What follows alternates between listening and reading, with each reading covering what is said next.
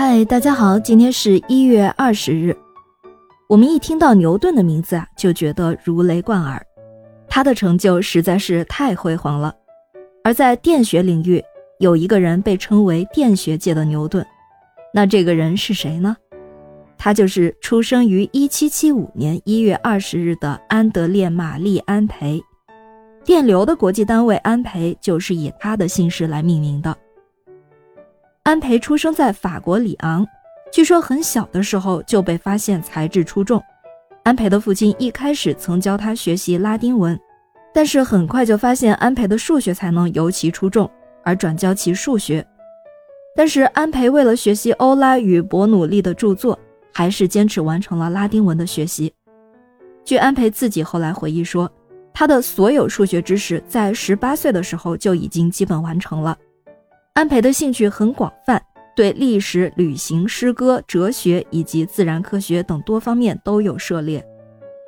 安培当过物理学、化学、数学这些学科的教授，也主持过巴黎大学哲学讲座。不过，他最主要的成就是在1820年到1827年对电磁作用的研究。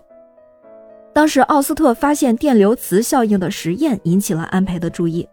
使他长期信奉库伦关于电磁没有关系的信条受到了极大的震动。他全部精力集中研究，两周后就提出了磁针转动方向和电流方向的关系，即从右手定则的报告，以及这个定则最后被命名为安培定则。安培定则是表示电流和电流激发磁场的磁感线方向间的关系的定则，也叫右手螺旋法则。这个呀，我们在中学物理课课程当中都有学到过。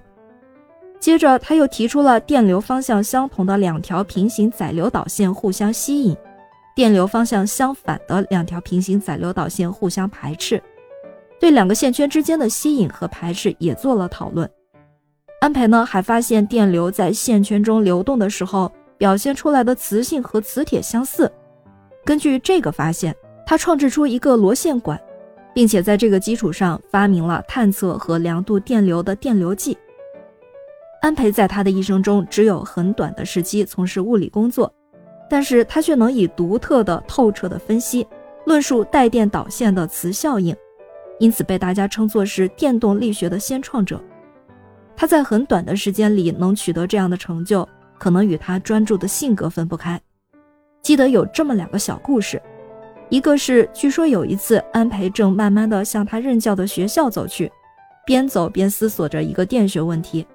经过塞纳河的时候，他随手捡起一块鹅卵石装进口袋，过了一会儿，又从口袋里掏出来扔到河里。到学校之后，他走进教室，习惯的掏怀表看时间，拿出来的却是一块鹅卵石。原来怀表已经被扔进了塞纳河。还有一次。安培在街上行走，走着走着想出了一个电学问题的算式，正为没有地方运算而发愁。突然，他见到面前有一块黑板，就拿出随身携带的粉笔，在上面运算起来。那块黑板原来是一辆马车的车厢背面，马车走动了，他也跟着走，边走边写。马车越来越快，他就跑了起来，一心一意要完成他的推导，直到他实在追不上马车了，才停下脚步。安培这个失常的举动，使街上的人笑得前仰后合。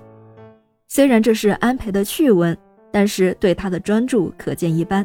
可能也正因为如此，他才能在很短的时间里取得很大的成就吧。感谢您收听今天的故事，咩咩 Radio 陪伴每一个今天。